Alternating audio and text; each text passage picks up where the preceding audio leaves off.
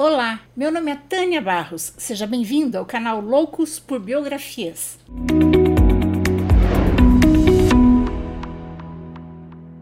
Hoje vamos conhecer um pouco da vida e da obra de Johannes Gutenberg, o inventor da imprensa de tipos móveis. Ele é considerado um dos maiores inventores da história, um visionário que antecipou a era da informação porque sua invenção permitiu a produção em massa de livros e a disseminação do conhecimento, influenciando profundamente a política, a educação, a religião, a economia e transformando o rumo da humanidade. Gutenberg nasceu em Mainz, na Alemanha, por volta de 1400, numa família rica de ourives. Desde cedo, ele mostrou interesse pela tipografia e pela produção de livros. Em sua juventude, trabalhou como eurives e aprendeu a fundir tipos móveis de metal para criar joias e outros objetos. Foi em sua oficina que Gutenberg criou um conjunto de tipos móveis de metal que poderia ser usado e reutilizado em diferentes impressões. Em 1455, aos 55 anos,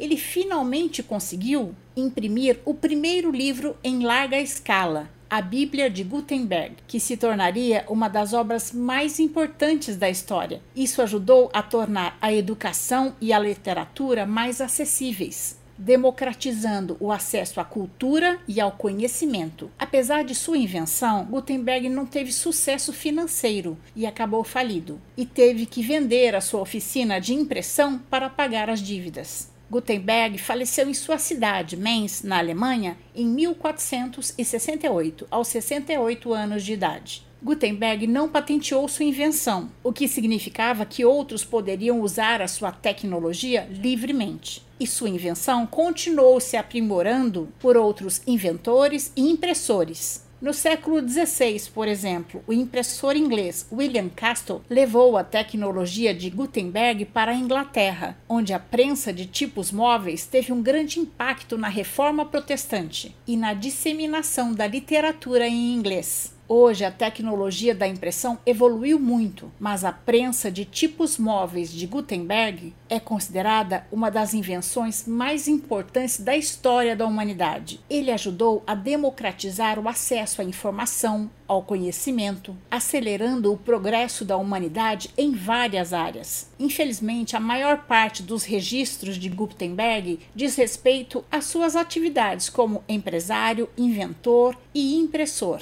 mas quase nada se sabe sobre a vida dele. Alguns historiadores sugerem que ele pode ter tido uma esposa e uma filha, mas essas informações são vagas e não podem ser comprovadas. E essa é a nossa história de hoje. Eu espero ter contribuído para que seu dia seja bom. E antes de terminarmos, eu quero agradecer aos apoiadores deste canal. E se você também quiser apoiar o canal, pode ser pelo Catarse ou pelo YouTube, pelo botão Valeu, onde você doa apenas uma vez, ou se tornando membro do canal, onde você doa mensalmente a partir de dois reais, porque o Spotify ainda não monetiza no Brasil. Se você gostou, deixe seu like, faça seu comentário, compartilhe esse conhecimento com outras pessoas. E se tiver no Spotify, dê cinco estrelas, ajude o canal a crescer. É isso aí, pessoal. Encontro vocês na próxima história. Até lá!